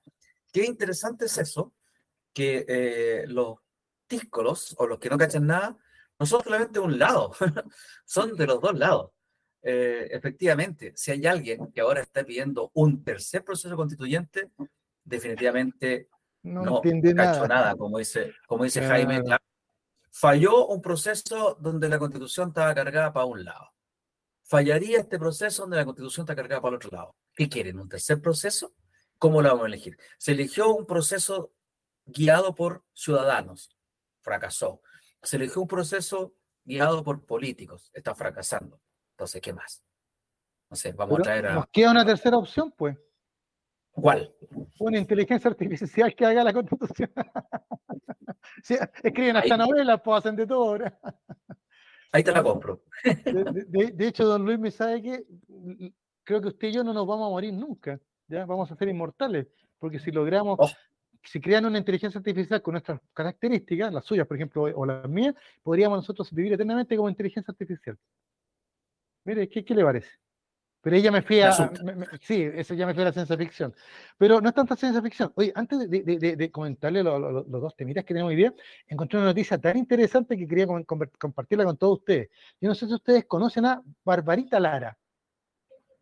Yo, no, la conocía. Yo no la conocía para nada. ¿ya? Y me da vergüenza admitir que no la conocía, porque fíjate que Barbarita Lara tiene una estación de metro en Londres ahora con su nombre. Ah, ya, sí, supe. Supiste eso, y la encontré genial. Bueno, aquí les vamos a contar a nuestros amigos que el Metro de Londres, dice, ya en conjunto con la Real Academia de Ingeniería, rehicieron el mapa de los iconos de la ingeniería. Dice, todas las estaciones tienen el nombre de algún profesional de la ingeniería del mundo, siendo en total 274 íconos mundiales reconocidos en este plano conmemorativo. Por ejemplo, no sé, por ejemplo está Leonardo da Vinci, Nikola Tesla, eh, no sé, Gustavo Eiffel, o sea, mira, algún ingeniero famoso de la historia, ahí tiene esa estación renombrada. Es como cuando acá renombran las estaciones con nombres de mujeres, ¿está fijado? Ya para, el 8 de, marzo. ¿Ah? Em, no, no, creo que no. O sea, yo esa parte debería, ah, debería estar José Piñera si es el que creó el mejor sistema de pensiones del mundo. Usted me está, me están bromando. No, pues estamos hablando de ingenieros, de inventores, de ah, Tomás Alva Edison, por ejemplo, está. ¿ya? Así que de, los que vi. Y de repente me encontré con esa noticia, dice que ah, Barbarita Lara Martínez, ya, eh, fue, dice, la estación Hillingdon, Hillingdon, ya, que está ubicada al oeste de Londres y pertenece a la línea metropolitana y a la línea Piccadilly, fue renombrada como Barbarita Lara Martínez. Y aquí me dije, pero no me sonaba para nada, dije, pero ¿por qué ella está al lado ahí de Leonardo da Vinci, al lado de, de Nikola Tesla? Bueno, dice que Barbarita Lara es académica de la Facultad de Ingeniería de la Universidad Andrés Bello, sede de Viña del Mar, y cuenta con una gran carrera profesional, ingeniera de ejecución en informática, emprendedora social y ha recibido múltiples premios por su continua labor en el campo investigativo. Algunos galardones que tiene ella son chilena innovadora del año, chilena inventora del año, una de las 100 mujeres líderes del 2020 y 2018, World Summit Award winner y la primera chilena en estar en la lista mundial de innovadores menores de 35 años de la prestigiosa revista del MIT, del Instituto Tecnológico de Massachusetts. ¿ya? Eh, oye, me quedé para adentro, o sea, uno pensaría que, que iban a colocarle el nombre, no sé, de pues, algún, algún vetusto ingeniero nacional, que no habría sido malo, ¿ya? y me encuentro con esta eh, joven, ¿ya? aquí tengo hasta la fotografía de ella, ya, joven, científica chilena, ya, que yo no la conocía, mira que ahora, ahora la conozco y ahora, ahora ya no se me olvida más nombre, Barbarita, ¿ya? Eh, pero, pero nuestros amigos británicos ya la nombraron una de sus estaciones con el nombre de ella, junto a, lo más excelso ya y, y, selecto de la ingeniería mundial e histórica. ¿Qué quiere que le diga? No, Chile, interesante, pues. muy interesante. Acá en Chile no, no, la conocíamos y aquí resulta que los británicos la tienen en su lista. Pero bueno, claro. Eh, oye, ojo que esto fue un reconocimiento de la Real Academia de Ingeniería. Exacto, o sea, eh, y, y, y, lo más valorable es que estaban hablando de una persona menor de 35 años, dice aquí la nota. ¿ya? Así que no le vamos a preguntarle a ella porque es una descortesía preguntarle a las mujeres ¿ya? Pero, pero fuera de broma, eh, notable. Notable. Por eso te digo, yo uno esperaría que saliera el nombre de algún vetusto ingeniero chileno, de los cuales hay muy buenos. Ya no hay ninguna duda de eso. Ya la, la, ingeniería en Chile tiene grandes exponentes. ¿ya? Y por eso es más notable que esté ella. ¿ya? Sobre todo por la ¿Te complemento? Dígame. Dice que dentro de sus logros más destacados, estoy viendo una nota que salió en el diario, ¿Ya? la Real Academia de Ingeniería destacó su aporte a la invención del proyecto SE, por unas siglas, ¿Ya? Un nuevo método de recibir mensajes en el celular cuando no hay internet o redes móviles, lo que busca evitar situaciones vividas como la del terremoto del 27 de febrero del 2010, donde la comunicación falló en gran parte del territorio nacional. Claro. Ahí está. Claro. Bueno, para que usted De origen tenemos... marino, la profesional también se desempeñó como embajadora de Samsung y CEO de Emercom. Mire. Ahí está el, el logro de ella. Tra ha trabajado, en, hace clase en la, en la de Andrés Bello, como tú bien dijiste, y, y estuvo en la lista del MIT. Eh, como tú dijiste, la, la, edad que tiene es, es, muy joven ella. Es muy joven. Y un orgullo. Yo me acuerdo solamente de un caso de chilenos que habían ocupado el nombre de alguna estación del metro. A ver. ¿No sabes quién es? Víctor Jara, Berta Barra. No, no, no. Masú ¿No? y Fernando González. Ah, a raíz de los Juegos Olímpicos del 2000. Claro. ¿Cuándo fue? En, 2002. ¿Cuándo fue en, 2002, ¿En Londres? No, no, no ah, en, en, Londres. En Londres fue eh, 2012. 12 parece que fue, claro, porque fue China, Beijing primero y después 2018 parece que no, pues 18. No, 18 fue 2012, tienes razón, 2012. Sí. Ya, el 2012 los londinenses pusieron las estaciones del metro con nombre de medallistas olímpicos. Ya. Y en ah, esa categoría yes. fueron nombrados Masui González. Pero, Así que lo tenemos otra chilena que, que es dueña de una estación del metro londinense, del tubo. Exacto. De, del tubo, claro. Oye, y lo más notable que para que vean que en Chile no solo hay talento en deporte, hay talento en la ciencia, hay mucho talento. Ya lo que pasa es que tenemos que creernos más el cuento. Oye, hablando de talento, mire, eh, voy a pasar aquí a, nuestro amigo, no, no, no, tengo la imagen para subirle ahí, lo tengo en una antigua revista, revista que los más viejitos recordarán, ¿no? Mire, Mampato número 201, ¿ya? Esto, esta revista es del 28 de noviembre del 73. ¿Ya? ¿Y por qué la traigo a colación? Porque hace 50 años, ya, pero un 7 de noviembre, es un día como mañana, ya un 7 de noviembre, falleció este caballero. Tal vez muchos no lo conocen, pero les debe sonar, por los que conocen la revista Mampato, don Eduardo Armstrong. ¿ya? Extraordinario dibujante. O sea, yo siempre desde niño eh, quise dibujar como él, pues, o sea, usted sabe que yo hacía mono en el colegio para reírme todo el mundo, ¿ya? Y por eso que me castigaban también, ¿ya? Eh, pero nunca con la calidad de, este, de, o el talento de este gran dibujante chileno. Él, eh, voy a contar algunas cositas de él, nació en Valparaíso el 9 de noviembre de 1932, o sea que murió muy joven, tenía 41 años cuando falleció. Ya murió de un cáncer. De hecho, el cáncer fue tan agresivo que él tuvo que dejar la dirección de la revista Mampato, del cual fue fundador, creador y fundador, ya en manos de Isabel Allende, de quien ya todos la conocemos, ¿cierto? La famosa escritora. Ya en este tiempo ella escribía para la revista Paula y también para Mampato algunos cuentos de historia y le tocó ella estar de, de directora interina, ¿ya? Y después de directora ya, de hecho, cuando fallece don Eduardo. Eh, ¿Por qué recordamos a Eduardo Armstrong? No precisamente, o sea, gran ilustrador, gran dibujante, eh, hay un libro de él que se llama Aborígenes Australes de América. O sea, no es de él el libro, el texto de otro autor, pero las ilustraciones, donde él dibujó a los Onas o Selknam, a los Yagane o Yamana, a los Aracalufe o Kaweshkar, todos estos pueblos australes, él los dibujó, pero son unos dibujos extraordinarios, parecen fotografías, así de realistas eran sus, trabajos. Él tenía una, él viajó por Europa, por el mundo, un tipo, digamos, muy, muy culto, por lo que dicen acá en el reportaje, su casa era, era un verdadero museo, lleno de cosas de todos lados, ya, pero su gran afición era esta, mira, a, lo mejor reconoce algunos de los personajes, mira, el caballero del parque, ¿lo reconoce? Moshe Dayan. Exacto, y el de abajo es el Papa Juan 23. Mira, aquí hay, este es conocido, ese de abajo es conocido. Kennedy. Kennedy, y ahí tenemos a Igor Stravinsky. Bueno, todos estos dibujos que él hacía de, grandes personajes, la gracia es que por medio de las embajadas o de sus viajes, Eduardo Hampton conseguía el autógrafo. O sea, hacía el, retrato, ¿ya? y después él buscaba a las personas, o a través de la embajada, o a través de amigos, conseguía que todos estos personajes históricos, ya, mira, ahí hay uno muy famoso también ahí abajo, ahí, está, mira. Ah, Pablo. Reyes, Pablo Neruda, claro. Ya, le firmaran sus, eh, estos dibujos. Gran, gran ilustrador, pero no lo recordamos por eso, no lo recordamos por ser un gran ilustrador, sino que la gente como tú, como yo, de nuestra edad, lo recordamos porque él en 1968 tuvo la idea de hacer una revista infantil, revista Mampato, que en el 2018, ¿te acuerdas? Hablamos de ella, contamos de su historia, la revista Mampato.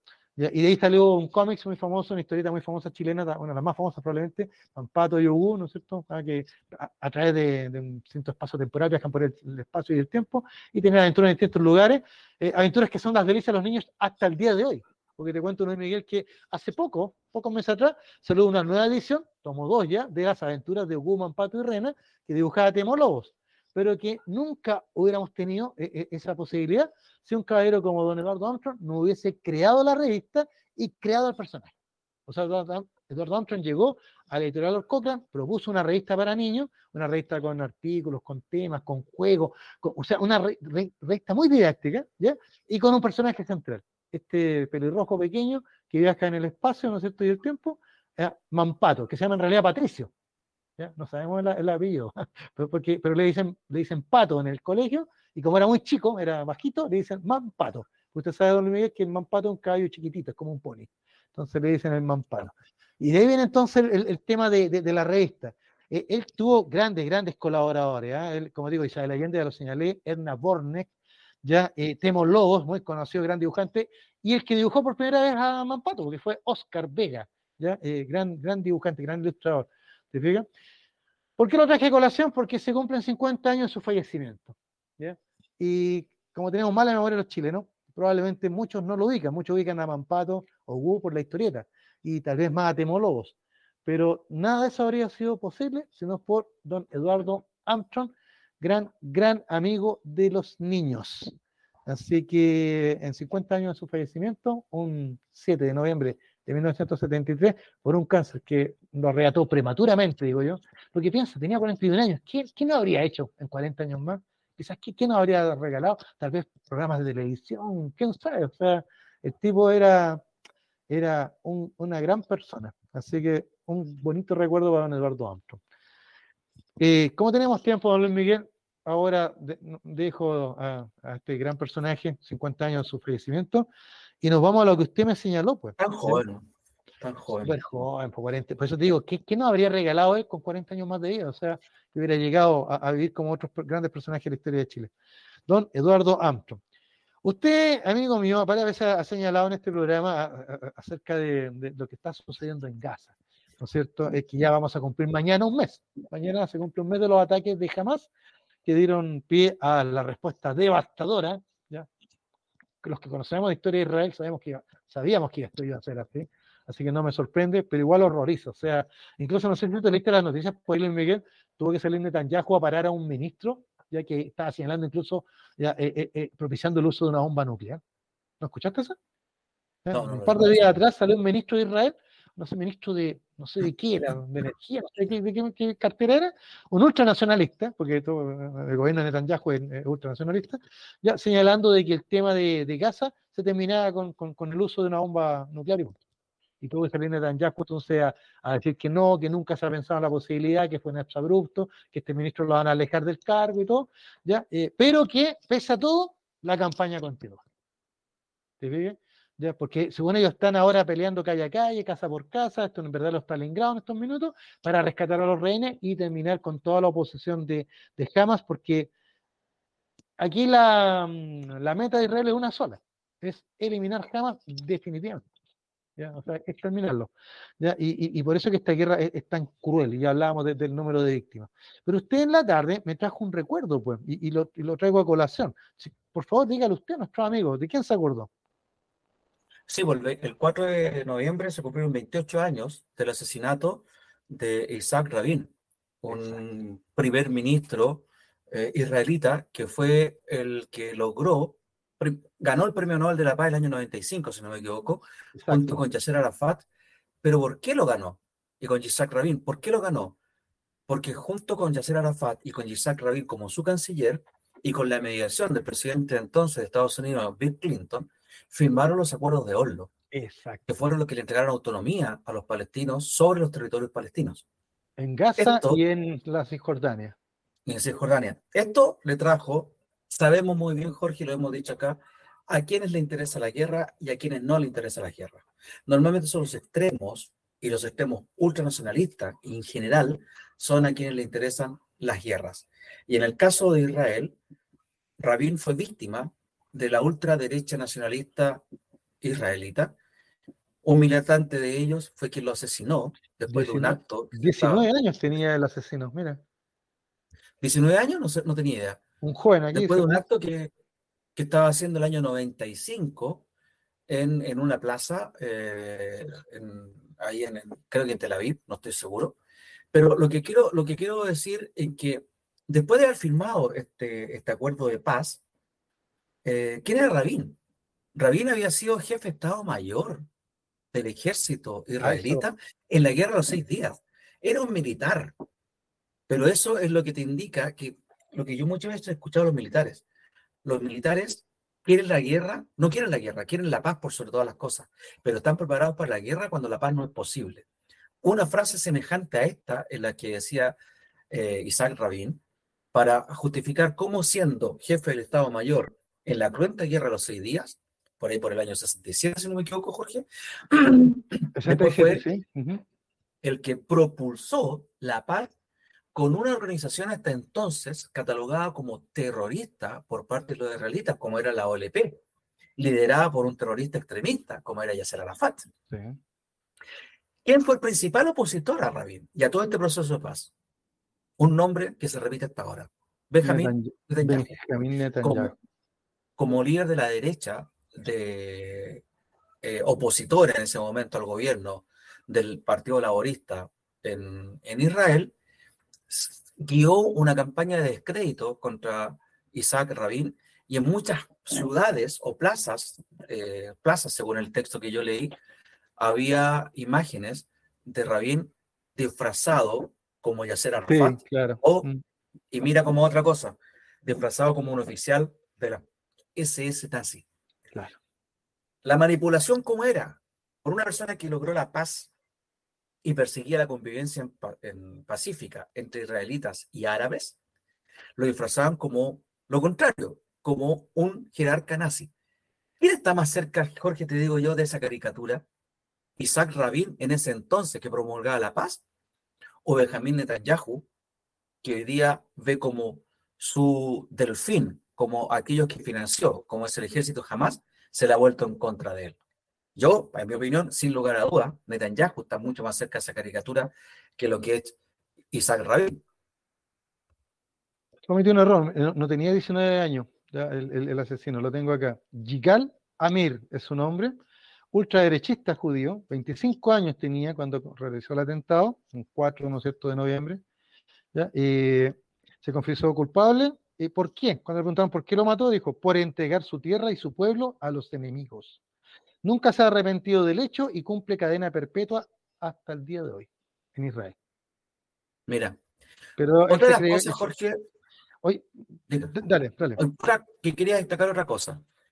Eh, este señor Rabin tenía una, una, una, visión política tan, tan interesante que fue capaz de cohabitar en el mismo gobierno con uno de sus principales opositores políticos, siendo el mismo partido, pero en sectores distintos, con Simón Pérez.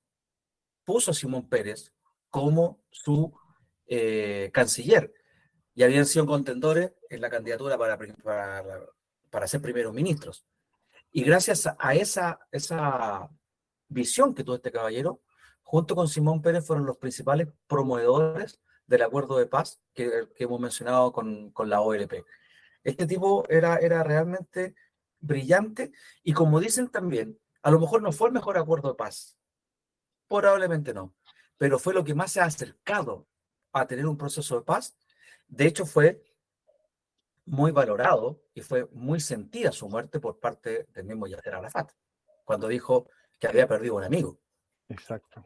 Porque qué bueno lo que señala lo de, lo de Arafat, porque eh, la Organización de Liberación de Palestina, que surge precisamente para luchar contra el Estado de Israel, ya eh, como mucho, como mucho del mundo árabe hasta el día de hoy, partían de la base del no reconocimiento del Estado de Israel, o sea, de, de no reconocer la, la Declaración 133 de, de las Naciones Unidas que creaba un Estado árabe y un Estado judío, ¿ya? Eh, y que fue votada y que, y, que se aprobó en la Naciones Unidas, en su asamblea, ¿ya? y que fue rechazada solo por, por, algunos pueblos eh, en este movimiento de árabe, ¿te fijas? Pero mira, el detalle es el siguiente. Entonces, ha señalado los acuerdos de Oslo, de los cuales se cumplen 30, se cumplieron ahora en septiembre 30 años. Yo les recomiendo a todos nuestros amigos que están escuchando que se den una vueltita por ahí, creo que está en Netflix, creo que está en Netflix, porque yo la vi hace poco, el, el año pasado que la vi. Una película que es del 2019 o 2020, que se llama precisamente así, Oslo. Ya dura una hora y algo, una hora y media, ya, y ahí te muestran claramente cómo cómo, cómo fue este, este, difícil proceso ya de poner, eh, de sentar a la mesa a la OLP, que había hecho una, una guerrilla, ¿no es cierto?, acto de terrorismo, etcétera, secuestros, muertes, etcétera, contra el Estado de Israel, ¿ya? Y a, este, a estos comandantes, porque tú lo, lo, señalaste muy bien, eh, Isaac Rabin ya fue comandante eh, exitosísimo en la guerra de los seis días, también estuvo en la guerra de Yom Kippur, que, la, se cumplió en 50 años, 73 también, ¿te fijas? ¿Ya? Y, sin embargo, ellos tuvieron la la, la de sentarse con su enemigo, darse la mano, conversar, discutir ahí y llegar a un acuerdo. Y quiero leerte algo que, que me encontré muy notable, ¿ya? De, de, uh -huh. de, de, de un discurso de Yitzhak Rabin, que dice, yo, el teniente general en reserva, Isaac Rabin, soldado de las fuerzas de defensa de Israel y del ejército de paz, yo he enviado ejércitos al fuego y soldados a la muerte. Digo hoy, navegamos hacia una guerra que no tiene bajas, ni heridos, ni sangre, ni sufrimiento. Es la única guerra en la que es un placer participar. La guerra por la paz. Y firmó los acuerdos de Oslo. Pero, ¿quién fue, a la, ¿quién fue a la explanada de las mezquitas a revolverla después? Netanyahu. ¿Te acuerdas? ¿Quién generó la primera intifada? ¿Ya? ¿Quién después llegó al gobierno prometiendo más seguridad a Israel? Netanyahu. ¿Quién es que ahora, estando en el gobierno, ya decía que Israel tenía este domo de acero, que no le iba a pasar nunca nada? Vino el ataque de Hamas. ¿Quién es que está demoliendo ahora eh, eh, la, eh, la, ciudad de Gaza? Pues la están demoliendo, ah, literalmente. ¿ya? Netanyahu. ¿ya? Entonces, hay constructores de paz y hay hacedores de guerra. La guerra es fácil de hacer. ¿ya? Es cara, sí, pero es fácil de hacer. ¿ya? Sin embargo, la paz, por Dios que es difícil. Y por eso que este caballero que tú señalaste, Isaac Rabin, ya cobra más relevancia hoy día con lo que está sucediendo hoy en Israel, porque él, hace 30 años atrás, señaló un camino de paz. ¿ya? Pero hoy día, entre Hamas y este gobierno de Netanyahu, ya esta paz no tiene visos de ni, ni o sea, es un túnel oscuro todavía. Todavía no se ve luz al final del túnel, desgraciadamente. Correcto. Ahora, ¿qué fue el acuerdo de Oslo, Jorge? Con el acuerdo de Oslo lo que se hace, Israel reconoce a la OLP como representante del pueblo palestino y a su vez la OLP, uh -huh. claro, y a su vez la OLP reconoce a, a Israel como, como tú bien señalaste, como Estado. Como estado. ¿Quiénes claro. son los que se oponían? Ya lo hemos dicho, los sectores más ultras de la, de la derecha eh, israelita, liderada, como tú ya lo has mencionado también, por Benjamin Netanyahu, y también por Hamas. Hamas también acusó de traición a Yasser Arafat. Es decir, ambos fueron víctimas, evidentemente, de la crítica eh, de los extremos nacionalistas de cada uno de, su, de, sus países o de sus territorios. La ultraderecha nunca le perdonó a, a, a, a, a Rabin, nunca le perdonó que se diera el control de una parte de los territorios palestinos y jamás ya había iniciado una campaña de atentados suicidas porque estaban convencidos que estos acuerdos eran una rendición ante un Estado que consideraban y consideran que no debieran existir. ¿Y qué labor fue la que cumplió Netanyahu? En realidad no paró el proceso de paz. Oficialmente no lo paró. Claro. Porque una vez que Simón Pérez asumió la jefatura del gobierno, una vez que eh, asesinaron a Rabin, perdió el, después perdió las elecciones en una, en una reñida eh, elecciones con Netanyahu. Creo que fue el primer gobierno de Netanyahu. Y ahí, eh, si bien es cierto, no frenó el proceso, hizo todo lo posible porque fallara. Claro, porque por ejemplo se mantuvieron los asentamientos de colonos y se impulsó el seguir colonizando, ¿ya? En la Cisjordania, por ejemplo. Y la franja de Gaza eh, eh, eh, entró en este, en este estado de sitio, porque eso lo, básicamente es eso, o sea, Israel controla todos los pasos, menos uno que, que, controla Egipto, ya manteniendo a, Gaza en, un verdadero sitio, ya donde no pueden entrar y salir. Entonces... Y justamente por esa, perdón, por esa animadversión que tenía Netanyahu contra la OLP, que fue la, fue la autoridad la autoridad palestina, no me acuerdo cuál era el nombre. Autoridad Nacional Palestina se llama, Autoridad Nacional Palestina. gracias, la Autoridad Nacional Palestina fue que eh, para producir la división en la autoridad financia Hamas.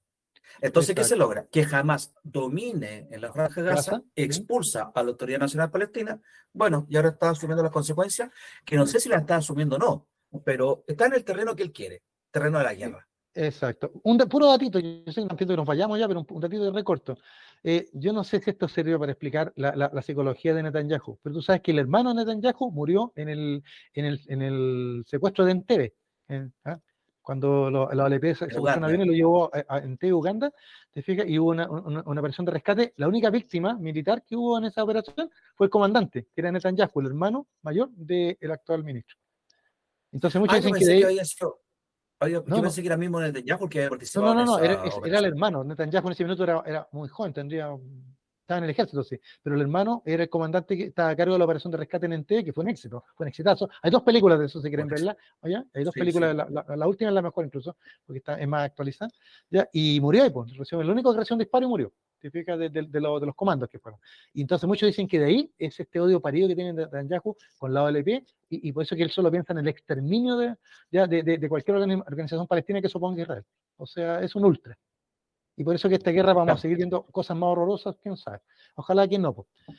Usted más sabe la nuestra. No puede haber una guerra de un Estado con un grupo terrorista. Claro, ya. La historia es nuestra.